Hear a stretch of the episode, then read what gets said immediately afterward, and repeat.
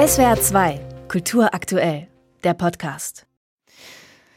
Beziehungsdrama, Verzweiflungstat, Mord aus Liebe. Wenn Männer ihre Partnerin oder Ex-Partnerin töten, dann heißt es in den Medien immer noch sehr oft, er habe aus Liebe gehandelt. Jeden dritten Tag stirbt eine Frau durch die Hand ihres Partners oder Ex-Partners in Deutschland.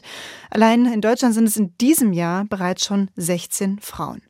Das Opfer, die Frau, die es dabei am Ende meistens nur noch ein stummer Name. Sie kann nicht erzählen, wie sie die Beziehung erlebt hat, wie sie vielleicht versucht hat, ihren Partner zu verlassen, welche körperlichen und psychischen Schäden sie in den letzten Jahren davongetragen hat. Die Autorin Lana Lux macht das in ihrem neuen Roman anders. Sie erzählt darin aus der Sicht des Opfers und des Täters. Sie erzählt, wie aus einer Freundschaft eine tödliche Obsession wird. Geordnete Verhältnisse heißt ihr Buch und mit ihr spreche ich auch jetzt. Hallo, Frau Lux. Hallo. Feiner und Philipp, das sind ihre beiden Hauptfiguren. Man lernt die beiden schon als Grundschulkinder kennen und man begleitet die beiden in großen Springen, bis sie erwachsen sind. Und weder Feiner noch Philipp haben es besonders einfach im Leben. Philipp ist der Sohn einer alkoholkranken Mutter. Feiner kommt mit zehn Jahren mit ihren Eltern aus der Ukraine nach Deutschland. Sie sind jüdische Kontingentflüchtlinge. Was für eine Beziehung bauen die beiden zueinander auf? Was verbindet sie? Ja, das sind Kinder, die ähm, aus ganz unterschiedlichen Gründen äh, eine Art Außenseiterstatus genießen. Und für Philipp ist es eine Chance, eine Freundin, einen Freund ähm, in ihr zu finden. Und sie nimmt natürlich äh, jede Zuneigung an, die ein anderes Kind ihr geben kann. Das ist etwas ganz Natürliches, wenn man neu ist wenn man neu in einem Land ist, genau die Sprache noch nicht so gut kann und eben noch nicht viele Kontakte hat. Es ist bei Ihnen so in Ihrem Buch, dass ähm, der Femizid an sich, der Mord, der steht ganz zum Schluss ihres Romans. Es geht vor allen Dingen um diese Freundschaft. Man kann vielleicht auch von Liebe sprechen zwischen den beiden. Geschlechtsverkehr, Küsse, diese Art von Romantik spielt, Sexualität spielt keine Rolle, sondern es ist eine andere Verbundenheit, die Feiner und Philipp haben. Und das Interessante ist, dass sie aus beiden Perspektiven erzählen, von Feiner und Philipp, wie sich so diese Beziehung zwischen den beiden gestaltet. War es für Sie von Anfang an klar, dass Sie eben beide Perspektiven haben möchten? Äh, nein, das hat sich, das hat sich dann so ergeben. Es hat sich dadurch ergeben, dass ähm, äh, ich mich im Grunde auch nicht gut entscheiden konnte. Und ja, wann immer man sich nicht entscheiden kann, versucht man einfach beides zu bedienen. Und ich glaube, dass der Roman schwächer geworden wäre, wenn es nur eine wäre, wenn es nur eine Perspektive wäre. Mhm. Es ist ja oft so, oder ich habe das ja bereits beschrieben, dass die Perspektive der Frauen selten vorkommt, der Frauen, die häusliche Gewalt erlebt haben, dass man sich schon oft auf den Täter fokussiert, aber dann eher so auf die Psychologie, was hat ihn angetrieben und so. War Ihnen diese Art, wie über häusliche Gewalt bisher oft gesprochen wird in den Medien oder in sogenannten True Crime Podcasts, war Ihnen das zu oberflächlich? Hat es Sie gereizt, sich mal wirklich so mit, mit so zwei Menschen in einer Beziehung, die eben ja in so einem Strudel aus häuslicher Gewalt miteinander verwickelt sind, sich da mal wirklich in beide Positionen einzufühlen?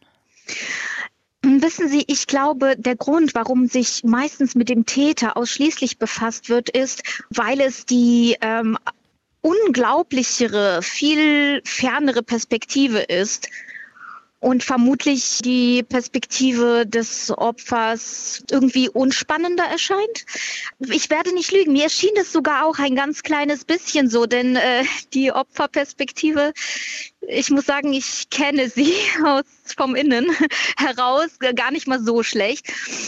Die Täterperspektive zu erarbeiten war vielleicht schwieriger und spannender, aber ich fand das auch sehr, sehr spannend, sie gegeneinander zu schneiden und ähm, einfach zu schauen, was passiert, wenn beide gleichzeitig im Grunde erzählt werden oder das Erzählte fortsetzen.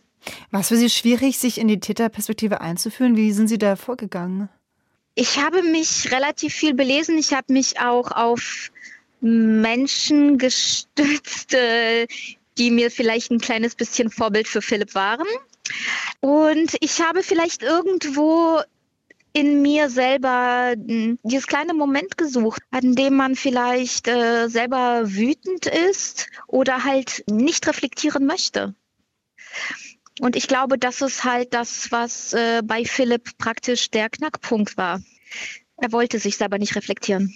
Und hat nichts gegen diese Wut in ihm getan, die wirklich von ja, Lebensepisode zu Lebensepisode immer größer wird. Das ja. beschreiben Sie sehr ja. gut, wie weniger er diese Wut kontrollieren möchte, wie er auch sie sucht und darauf wartet, dass diese Wut in ja. ihm aufsteigt. Ähm, gleichzeitig fand ich das sehr interessant, wie Feiner auch immer weniger sich aus dieser Beziehung lösen kann. Es ist ja oft so, dass Frauen, die Opfer häuslicher Gewalt werden, gesagt wird, Mensch, wieso hast du ihn denn nicht früher verlassen? Du bist selbst schuld. Und ich finde, in ihrem Buch hat man gut gemerkt, wie schwierig es eigentlich auch ist, für Feiner von Philipp loszukommen. Das freut mich, dass Sie das sagen. Dafür war diese Perspektive so wichtig. Sie war deswegen wichtig, weil ähm, für viele nach wie vor diese Frage im Raum steht, naja, warum geht sie dann nicht einfach? So einfach ist es nicht. Und ähm, äh, wenn erstmal ein Kind noch da ist, ist die Frau häufig in einer dermaßen vulnerablen Lage, wenn da kein Rückhalt noch von der Familie oder von, von Freunden da ist, wenn da psychische Erkrankungen dazukommen und äh, Armuts-Background, äh, es wird wahnsinnig schwierig, sich aus, aus dem bestehenden Verhältnis zu einem gewalttätigen Partner zu lösen. Hm. Es gibt eine Stelle, da sagt Philipp, ich zitiere ihn mal, es gibt nur das ewige Gekreische der Weiber nach Frauenrechten, aber wo bleiben die Rechte für Männer, für Väter in diesem Land? Und es ist ja auch bei ihm so, er schottet sich immer mehr ab, er hat immer mehr antisemitische Ansichten, die er vertritt, menschenfeindliche, er verfängt sich in Verschwörungstheorien. Wie hängt denn diese Obsession, die er hat für Feiner, mit diesen anderen Dingen zusammen, also mit diesen, ja, mit diesen antisemitischen, menschenfeindlichen und auch verschwörungstheoretischen Einstellungen.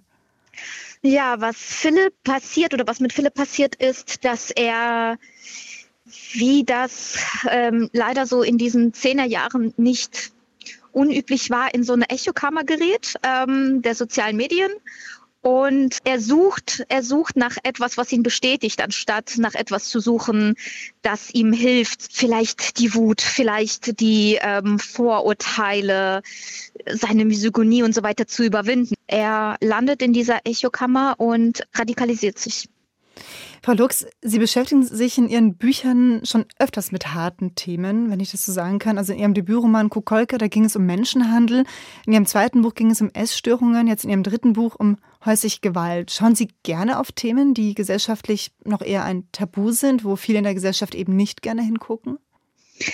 Ja, ich habe irgendwie das Privileg nicht, mich von diesen Themen irgendwie weit genug entfernen zu können. und dadurch, dass ich so nah an ihnen bin und schon immer war, ähm, ja, bin ich, äh, bin ich nicht nur ihre Beobachterin, sondern auch benenne sie, porträtiere sie, erforsche sie und lade andere dazu ein, sich auch mit ihnen auseinanderzusetzen. Die Autorin Lana Lux. Ihr neuer Roman Geordnete Verhältnisse ist bei Hansa Berlin erschienen.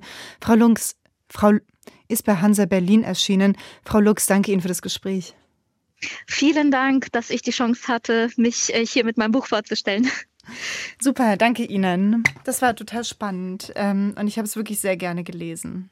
SWR 2 Kultur aktuell. Überall, wo es Podcasts gibt.